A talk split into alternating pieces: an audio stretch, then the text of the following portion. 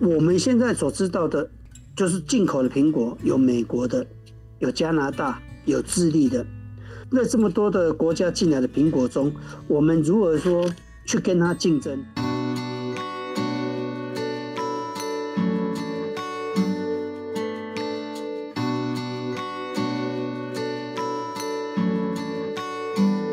欢迎收听合作社官方 Podcast 节目《生活财 Small Talk》，我是这次的主持人叶立翔，我也是主妇联盟生活消费合作社产品部的课长。那今年是生活消费合作社成立的二十周年。合作社成立的初始就是由一群妈妈透过共同购买，直接向农友订购米和葡萄开始的。由此可见，农产品对合作社来说一直是很重要的角色。那现在节气进入秋天了，也到了就是台湾本土苹果收成的时间。今天我们生活财 Small Talk Podcast 主题就是小苹果大学问。就来聊聊合作社的农产品本土苹果。那我们特别邀请到合作社长期契作的果农张元义张大哥来聊聊他如何在兼顾友善环境的条件下栽种出香甜可口的本土苹果。那我们欢迎张大哥，张大哥你好，立翔好，各位观众大家好，我是合作社长期去做的果农，我叫张元义，你们好。诶，那张大哥供应合作社水果。也有很长一段时间了，要不要用一点时间来聊聊？就是你是怎么认识合作社的呢？那还有就是这么多年来配合合作社供应的一些想法跟细节。OK，要先聊这个之前呢，我先把我果园的地理位置先跟各位听众讲一下，让你们知道，确实是我在山区，我这边隶属台中市。和平区，但是我比较偏北，应该是说最北边的了。我到宜兰，其实跨县境的话，我只要二十分钟，我就可以到达宜兰县了。那我的果园其实是在台七甲线路上，很好找。那我从事这个种植行业已经实际上说有二十几年，快三十年了。但是专职成为一个专职农夫的话，是在这十五年。我跟合作社合作大概有十几年了，这个中间也是刚开始是因为我的果园，我在小孩子在这边出生，然后果园里面只有我跟我我太太两个在从农，我太太必须背着小孩子到果园工作，慢慢开始小孩子长大，跟着我们到果园的时候，就会萌发好奇心，会随便摘东西，有时候就往嘴里塞。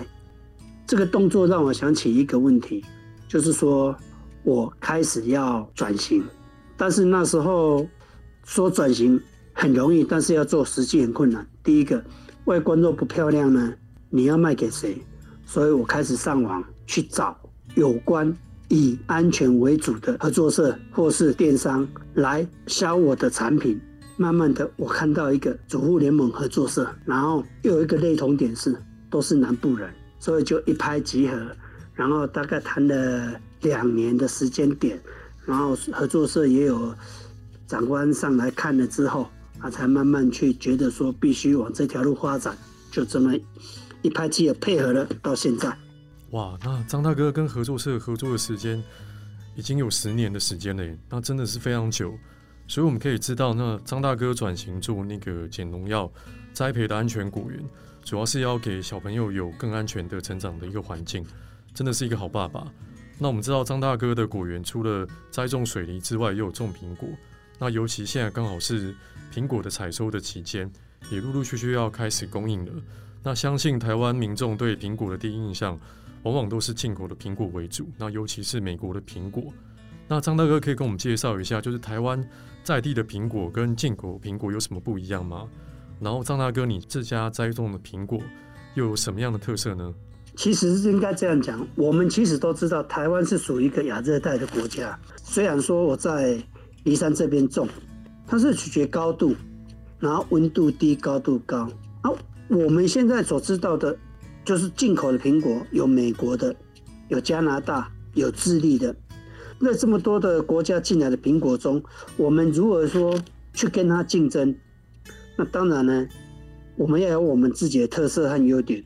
其实我不是说进口苹果不好，一般来讲，我们最早进口苹果是从美国进来，就是五爪或金冠，就这两种。但是美国跟我们相当遥远，所以它进来的苹果呢，都是用什么海运？那海运呢，时间上就是有一个什么时间差。再来，它也不能采太熟，所以说呢，必须在这一粒苹果身上去盖上一个什么水蜡。所以我们习惯呢，买进口的一定要削皮，为什么？它上面会盖水蜡。那现在呢，其实我们来讲，时代在进步，科技也在进步了，所以有很多新的产品都陆续发展出来。那我们知道水蜡对人体代谢不好，所以说现在慢慢就有一个什么黄冻液出来。其实它还是液态的，只是它那种黄冻液呢，为了要保存水果的保鲜，跟避免说在海运的过程中时间久了水果被冻伤，来到台湾温差的问题会皱，表皮会皱皱的，消费者不喜欢。那所以说我们呢，在台湾一般变成说我们的苹果要跟国外进口有竞争力。那所谓的这个竞争力就是说怎样？我会去想说，去了解国外的苹果，它用了这一个黄豆液，为什么要用？是因为。它在成熟度在五六分，它就要采收了，然后经过三个月的传情来到台湾，那你外表很鲜嫩，很漂亮。那我们国产呢？说实在的，你不必用到这些黄豆液，为什么？因为呢，我们国产的特色就是怎样？我熟了，我八分熟，我九分熟，我再采，直接给消费者。因为从梨山运到平地，我大不了。四个小时的车程，消费者就可以吃到新鲜的苹果。所以说，我不必用到这些去让它保鲜。这是我们果园第一个我会一直持续下来的。那第二个呢？我的果园其实有很多品种，那我会依照它的采收时间，让它慢慢熟成。因为毕竟呢，我们的果园不是打农药，而是用生长。制菌去让它慢慢熟成，有香气出来，我再采收的。但这个过程中呢，我就会找一些什么所谓的光耳成菌、龙鳞菌、甲壳素、枯草杆菌这些呢，单一来代替大自然环境，去培养好益菌来卡位，让不好的菌类呢不会在我的果粒上或是果树上形成一个温床。这样呢，让消费者、让我们的社员呢买了吃了，对身体是蛮健康的。谢谢。哦，那这样我们知道说，进口苹果跟本土苹果，其实在产季跟栽种方式其实都不太一样。那甚至防冻液的一些问题。那所以现在在非台湾苹果产季的时候，如果要吃到苹果，还是必须要仰赖进口。但进口水果会有一些问题，包含必须经过长途运输，才有办法到达到台湾。那过程中，因为苹果会水分的流失，会变得比较涩，卖相不佳。所以要维持苹果原有的卖相，必须要上一层人工果蜡，以增加保存的天数。那有一些会用，如刚才张大哥提到的，会用浸泡防冻液的方式。那这些人工的保存剂，增加了环境负担跟清洗水果的困难。所以其实，在台湾苹果产季的时候，反而是台湾在地的苹果是最安心、最健康的选择。那我们知道张大哥的果园是用生物制菌的方式来防治病虫害。那在在地苹果出货前，其实也不需要上蜡跟浸泡防冻液。不过减农药栽培事实上不太容易做。那张大哥要不要分享一下生物制菌的方式是怎么做的呢？那这样对环境来讲，或对苹果本身会有什么样的影响？哎，立祥你好。那刚刚呢，我就回到我们之前那一个来讲的。黄豆液，其实呢，他不做黄豆液不行。为什么？因为我们习惯了买进口的。我相信你我还有社员一定会这样买进口的，因为你不知道十二月了，一月了还在卖苹果，到底是台湾的还是进口的，所以你会习惯用指甲去抠，去抠一看有没有一层蜡。那现在呢？以前让你抠有水蜡，那就叫水蜡。有蜡，现在呢，你会觉得说，哎，怎么都抠不到啊？抠不到，你会以为是本产的，其实是错误的，因为它现在叫黄豆液，很薄，那是为了什么？为了让水果，因为它还没有熟就采收了，温差会造成怎样？酸，还有一个什么？果皮的涩，所以你外相不好看，你就不会想买了。那现在呢？这种东西我们不能说不好，相对的，它有它的好处，就是让进口的水果没有那么快就萎凋，外向不好，消费者不会买。那所以说呢，我们在台湾虽然我们标榜说七八分熟、八分熟、九分熟我们才要采，但是也有一个问题存在，路况还有你采收你怎么去判定？所以说呢，我们就是会去找。